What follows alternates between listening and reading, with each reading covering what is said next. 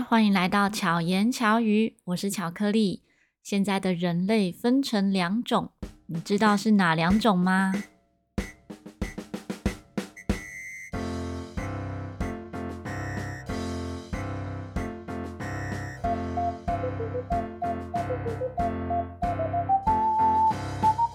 大概在前一段时间的招呼语呢，瞬间变成“你打过疫苗了吗？”现在呢，台湾的疫苗接种率呢，大概是百分之七十八左右。打过第一剂的人大概百分之七十八，所以覆盖率算蛮高的，几乎大部分的人都打过疫苗。这一集的节目呢，就是要跟大家聊聊关于我自己，也要先说个免责声明，我只是分享我自己的身体状况，不代表鼓励或者。不鼓励大家打疫苗，请大家不要过度的解读。那会想要做这个分享，主要是，嗯，我先讲，我大概在八月五号，我们在八月五号的时候接种第一剂的疫苗。在登记打疫苗这件事呢，我是所有的疫苗都打勾，因为我也跟大部分的人一样，就觉得说，既然政府有就是提供疫苗。然后我们又希望全民都要为疫情，就是为大家着想，尤其是健康的人，如果有打疫苗的话，我们就可以保护不健康的人，让大家免于可能被传染啊，或者是有这些风险，至少可以让疫情稳定住。所以在开始开放登记的时候，我很快就登记。那在八月五号的时候就打了第一剂的疫苗。打完第一剂的疫苗之后。当然，那个当下的不舒服，相信大概百分之八十的朋友 都会有经历过哈。就是有人开玩笑说哈，就是越不舒服就是越年轻。那我在打完疫苗之后的几天呢，就上网 po 文，就是讲了我那一次的不舒服的状况，所以呢就被大家认证哈是有健康身体的年轻人。这个症状的，就是不舒服的程度呢，可能是我 FB 中朋友的可能前三名吧，大概只有诺罗病毒的状态没有出现，其他通通都中标，所以我大概在家里躺了一个礼拜，除了发烧，然后全身发冷。如果是认识我的朋友的话，就知道我是一个非常怕热的人，我我就连现在已经进入冬天了，我还没有穿开始穿长袖。所以我真的是很怕热，我很就是喜欢凉凉的天气。可是那个时候的打完疫苗之后的发烧，我大概身上是裹两件毯子，是把棉被拿出来盖。那当然会发烧的人，或者是有不舒服的人，可能都跟我差不多的状况。然后刚刚说到，我大概躺了一个礼拜，真的是几乎都在床上，不太能下床的状态。后来差不多比较恢复了。精神之后呢，就开始可以恢复那个影片授课哈，就原本的课程，因为疫情期间我的课程全部都是以线上视讯跟影片教学为主，是不太需要出门的，所以也也刚好就是打完疫苗之后的不舒服，我一样可以用呃数还状况比较好、精神比较好的时候来执行这些事情。可是后来也发现。诶，我自己的体力一直没有恢复，所以其实，在疫情开始哈，大概五月的时候，如果有从第一集 Podcast 就开始听聆听的朋友，就知道，嗯、疫情开始的时候呢，我是每天都有运动，每天都做瑜伽一个小时。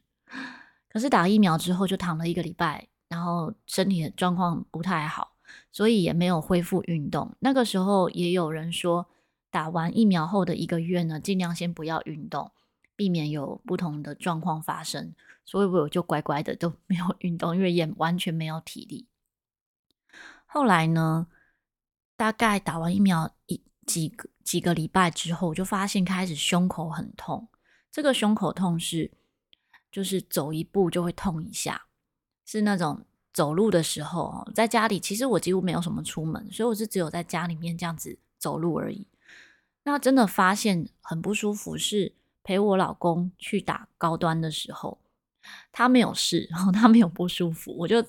po 文开玩笑说，我陪我老公去打高端，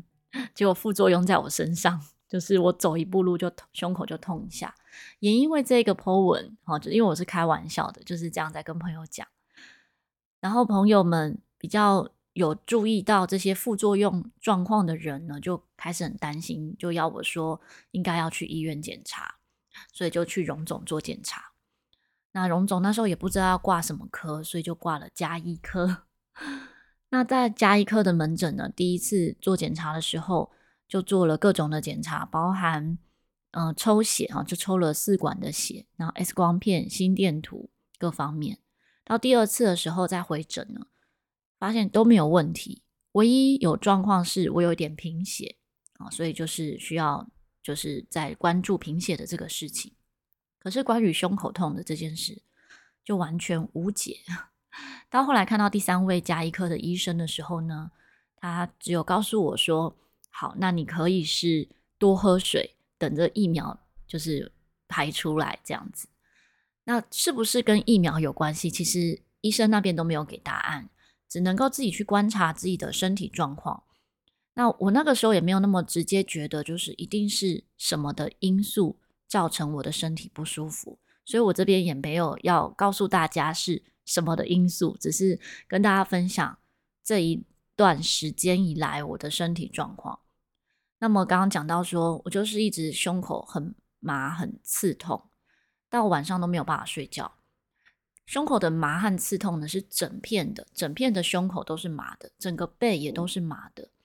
这个麻的感觉就像是脚麻哈，就是如果你坐太久脚麻了的那种感觉。所以摸了背是没有什么知觉的。那这样子的状况其实很难入睡，所以晚上几乎都不太能睡觉，大概都会翻来覆去到大概两三点。甚至有时候晚上就没睡觉，所以精神状况也不太好，可能就是环环相扣。那最明显的影响，就是因为我每个礼拜都会录学生的影片课程，那我的班级呢有不同的程度。那我学生在吹奏的时候，比如说学生吹奏的是中音笛，那我的影片呢就会用低音陶笛来吹奏。这样子的录制课程呢，一直从从去年一月一直到现在，所以其实，嗯，就是在录制的过程，哦，或者是像吹这些低音笛，我是每周或者是每天，其实都会用碰到陶笛，都会知道自己的身体状态如何。从打了疫苗，就差不多从八月份到现在，我的肺活量其实都没有完全恢复，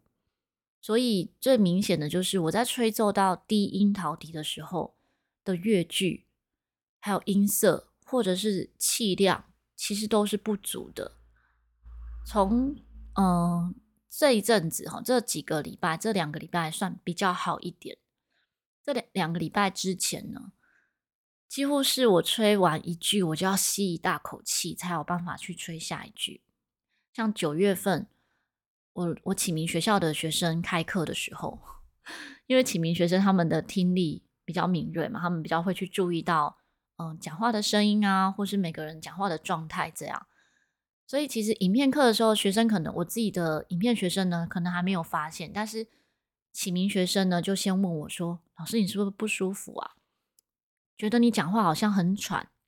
好像没有什么力气这样子。”所以是他们先发现到说我讲话不一样。我说：“对啊，我就是八月份打疫苗之后，好像就。”身体状况哦，就是没有没有完全恢复，讲话就会比较喘，连上楼梯，启明学校的那个教室呢，我们上课教室才在二楼而已，我上楼梯都会觉得喘。当然，这个也可能会跟我都没有运动有关系，但是也可能是疫苗不适合我，所以有这样的状况状态。那为什么会想要分享这一集的节目？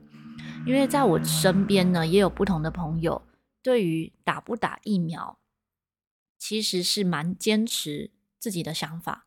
比如说，坚持不打疫苗的人，哦，会觉得有打疫苗的人不对。当然不是每个人呐，但是我刚好自己的朋友里面呢，就有比较坚决的两派的立场。也有朋友呢是觉得，就是哎，这些哦，打疫苗，就刚刚讲说，打疫苗的人觉得不打疫苗的不对。不打疫苗的觉得打疫苗的不对，就会有像这样子的言论。所以在我之前分享到，就是嗯自我自我自己的 FB 的时候，那时候有 po 一篇文章，因为那时候就去荣总检查，其实那时候也是讲一个好笑的事情，就是我第二次挂号挂门诊的时候，一进这个诊间，因为原本的第一次的那个诊间的医生呢是一个女医师，而且长得超可爱的，我就超喜欢她的，就是虽然才见面第一次，我就觉得很亲切。第二次的时候呢，去挂号的时候想说奇怪，这医生怎么长得不一样，就好像长得不太一样了。我就问说：“诶，请问医生，那个原本的医生是休息吗？还是今天请假？”他说：“没有啊，你你挂的不是你之前的那个医生。”我才发现说，原来我挂的名字完全是错的。但是我第二次挂号的时候，我以为我挂的就是这一位医生，所以这是一个大乌龙。所以他，而且他们的名字没有一个字相同，只是一样，唯一相同的就是都是女生。但是呢，很幸运的是，这两位医生都非常的有耐心，然后很很有耐心的去跟我解释啊、呃，不同的就是检查过后的结果这样子。好，这个题外话。那么就是在那一次的 Po 文之后，就有一些朋友，就是学医的朋友啊，或者是身体状况跟我一样有。不舒服状况的人就会私讯我，甚有的是在就是我的 po 文下面就会留言，那有的人是直接私讯我，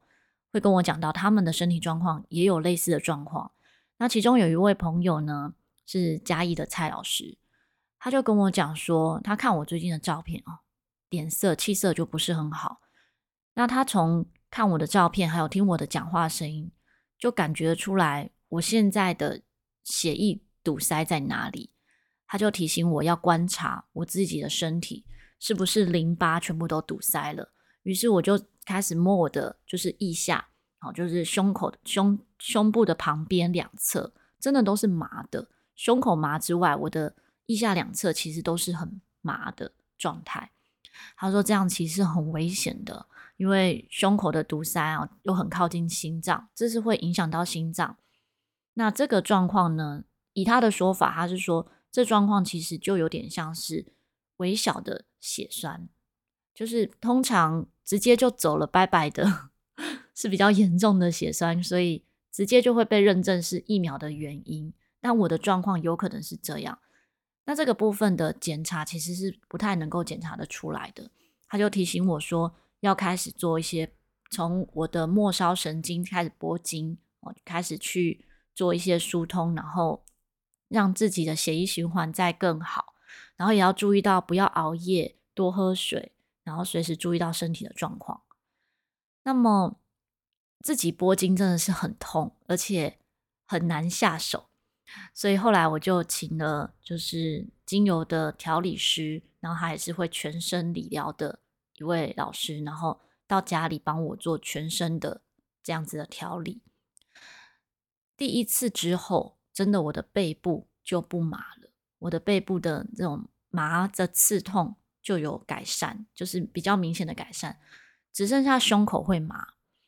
然后到第二次呢，胸口就不麻了，只剩下一点点的不舒服。到第三次，真的就恢复很多。到现在虽然没有完全好，就是我指的完全好是，因为吹奏类乐器，其实我们会一直注意到自己的呼吸。我可以感觉到我的呼吸是一直不顺的，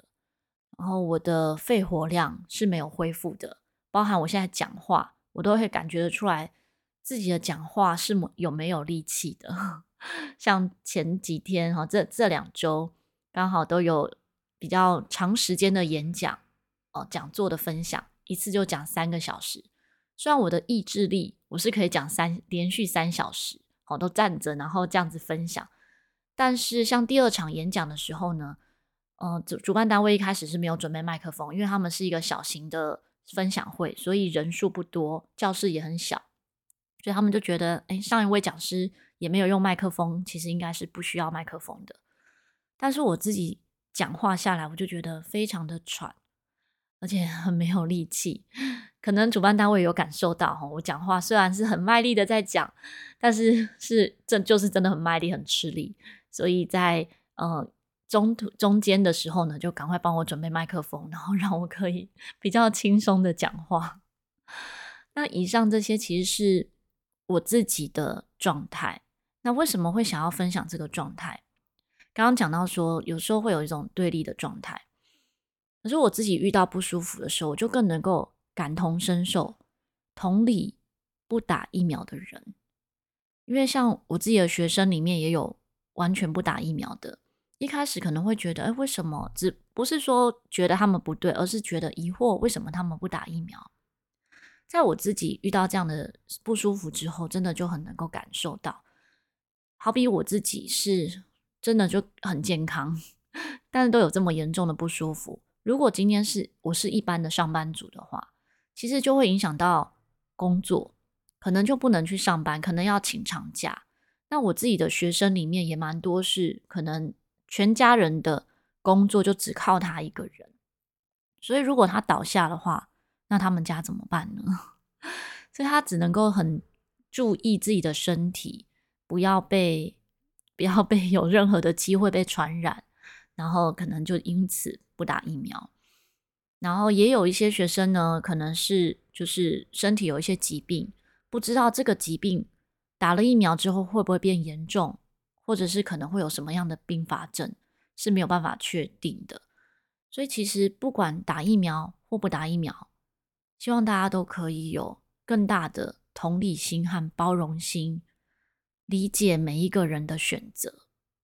我也不会后悔打疫苗，打了第一剂疫苗这个选择，因为如果我没有打了这个疫苗，我也不知道原来身体不舒服可以到这样的程度。当然，这也可能跟我那个打疫苗当时的不舒服呢的严重状况，可能是跟我一直都没有感冒过。我后来去查我健保卡。我的上一次的感冒看医生呢，是两年前，就是二零一八年的年底吧，是才有这样看看医生哈，就因为感冒而看医生。不然一八年之后其实都没有感冒发烧啊，所以也可能我身体没有这些呃病毒，所以那时候打了那一剂疫苗的时候的当下的状况是不舒服的很严重。可是后续的到现在的不舒服呢，就比较无关打针当下的那种不舒服状态，而是所谓的可能是副作用，我没有办法断定，因为我没有做过任何的检查，告诉我就是疫苗的原因，所以我也不能告诉大家就是疫苗的原因。这边讲的都是可能，所以请大家不要误解了。所以因此呢，接下来还有到现在，虽然我。接受就是一直接到简讯提醒可以打第二剂，但目前我的选择是不会打第二剂。那如果之后政府规定，好像现在我们自己接到的一些演出，其实都是规定要打了两剂疫苗才能够到那个地方演出。那我的选择就会是快筛，就是因为我现在打了一剂嘛疫苗，然后第。没有打第二剂，所以我就接受快筛，所以相对成本高很多。可是至少我还活着。那个时候的不舒服呢？不舒服到我真的是睡觉前某一次某一天的睡觉前，开始跟我老公说遗言，因为我觉得一般人没有到这种不舒服，其实很难想象这种感觉，是那种生命力非常非常的。低落，非常的微弱的感觉，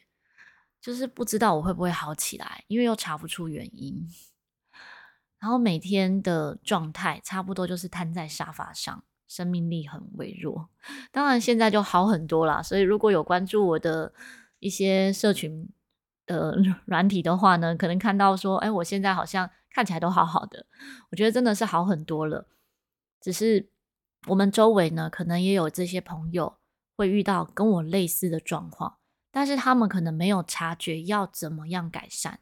那刚才也分享到了，如果你有类似跟我一样的状况，比如说手脚麻、胸口麻，或者是哪里不太舒服的话，请你务必要先去做一些调理，不管是多喝水，好，注意到自己的睡眠时间，或者是做拨筋，或者是去找推拿师帮你全身做推拿。让你的身体的血液循环加速，可以把这一些不好的